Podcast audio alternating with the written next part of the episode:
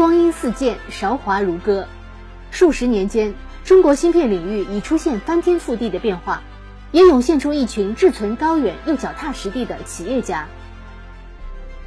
极微网与清华大学出版社联合出版的《新人物：致中国强新路上的奋斗者》一书，首次全方位展示了这批先行者的情怀和风采。本期人物戴伟明，新源微电子上海股份有限公司创始人，现任董事长兼总裁。一九五六年出生于上海，一九八零年移民美国。在芯片领域，戴氏三兄妹无疑是业内难得一见的传奇人物。兄妹三人不仅都毕业于美国加州大学伯克利分校的计算机科学系和电子工程系，同时也都是成功的 IC 创业者。长兄戴伟明选择放弃美国终身教授职位，毅然回国创办的新源已在科创板实现上市目标。弟弟戴伟进创办的硅谷远景和担任首席执行官的图芯均已被成功收购。妹妹戴伟丽与先生共同创办的美满科技，曾是世界排名前五的 Fabulous 企业。正如他们的祖父为三兄妹起的名字。都已经成长为国际级商业领袖的戴氏兄妹，在全球芯片行业留下了自己的足迹。今天就和大家分享一下戴氏长兄戴伟明的故事。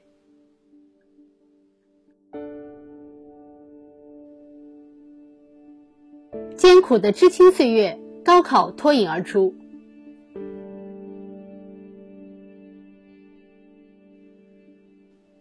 出生于上海的戴伟明，在中国高考制度恢复之前，有着一段不为人知的知青岁月。在他的记忆中，那段艰苦岁月也是人生中不可多得的财富。在上海高中毕业后，作为上山下乡的知识青年，戴伟明被安排到崇明农场，在那里，他带领一个十五人的团队负责种菜。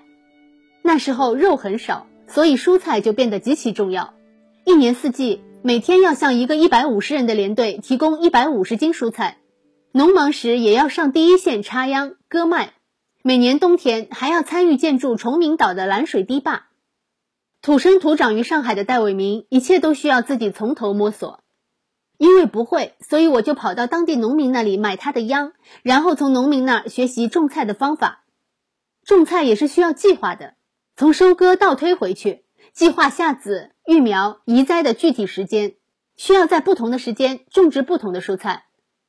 他笑着说道：“所以我现在对不同季节的蔬菜非常了解。”这段经历对他善于规划和注重细节的习惯有着深远的影响。一九七八年高考制度恢复之后，举国上下的莘莘学子们蓄势待发，开始备战高考，而戴伟明也因此迎来了人生的转折点，因为白天需要忙农活。所以他只能利用晚上的闲暇时间自学，即便学习条件非常艰苦，戴伟明最终还是从几万名应届考生中脱颖而出，以崇明县第二名的优异成绩考入上海交通大学应用物理专业。他坦言，知青岁月虽然艰苦，但却培养了自己不怕吃苦的心态，这同时也为他后来的创业奠定了基础。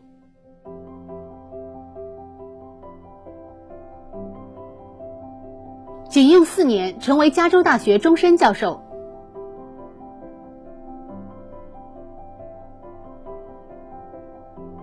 一九八零年，彼时的戴伟明仍在上海交通大学读大学二年级。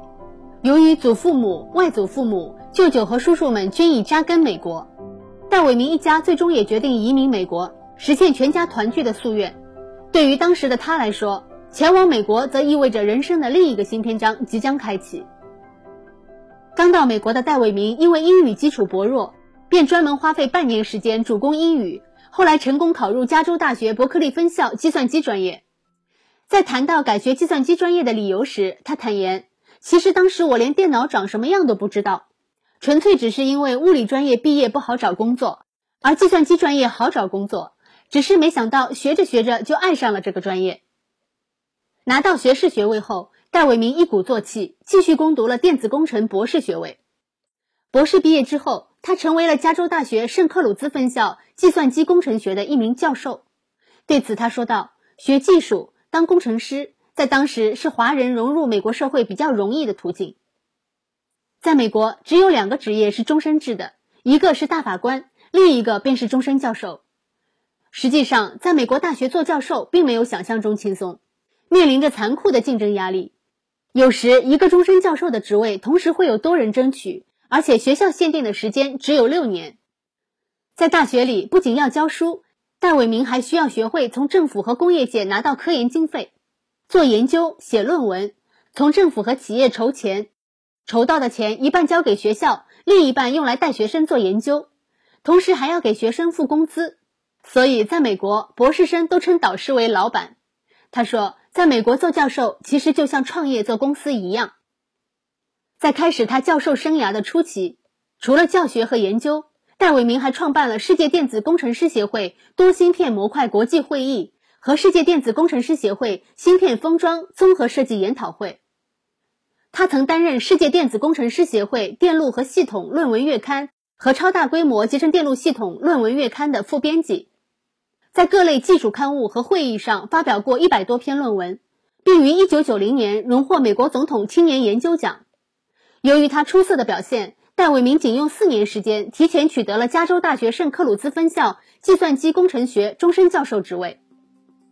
在美国，能够取得终身教授职位是一件令众人艳羡的事情，但是戴伟明却并没有甘于只做一名大学教授，他反而为自己开辟了一条全新的道路——创业。正因为美国强调实用性的教学模式，让戴伟明和企业界建立了良好联系。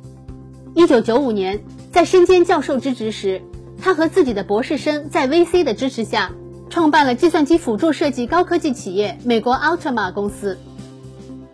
起初，戴伟明并没有离开学校的打算，所以他聘请了专业的职业经理人。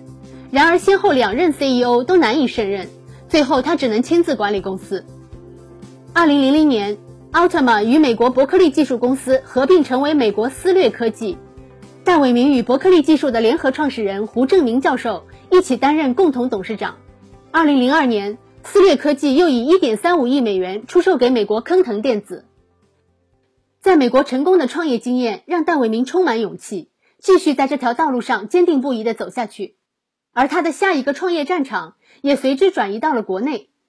一九九八年。中国召开半导体发展战略研讨会，并邀请戴伟明作为国际专家出席。也就是这次会议，让戴伟明认识到国内的 IC 产业将兴起浪潮，同时也让他萌生了回国创业的念头。二零零零年八月，IC 代工企业中芯国际在国家的大力支持下开始破土动工。然而，因为国内 IC 产业基础薄弱，以及国际出口管制的影响。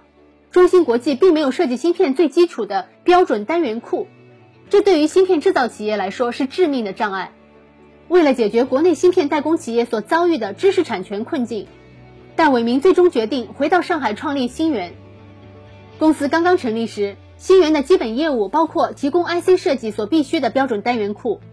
戴伟明把这些标准单元库比喻为造房子用的砖块。二零零一年底。戴伟明在上海招收了第一批员工，开始开发标准单元库等设计平台，并与当时仍处于深挖地基时期的中芯国际合作，为其提供包括标准单元库在内的标准设计平台。慢慢的，新源的合作伙伴名单中又增加了红利半导体、上海先进、华虹 NEC、无锡上华等。后来，随着国内设计能力的提高，以及国际巨头们纷纷开放标准单元库等知识产权给中国。进口标准单元库不再是困扰国内代工企业的难题，而对于新源来说，如何将 IP 和设计服务推向世界，成为了公司的下一个目标。本期内容就到这里，下期我们讲述戴伟明如何带领新源成为一流的 IP powerhouse。欢迎继续收听，我们下期见。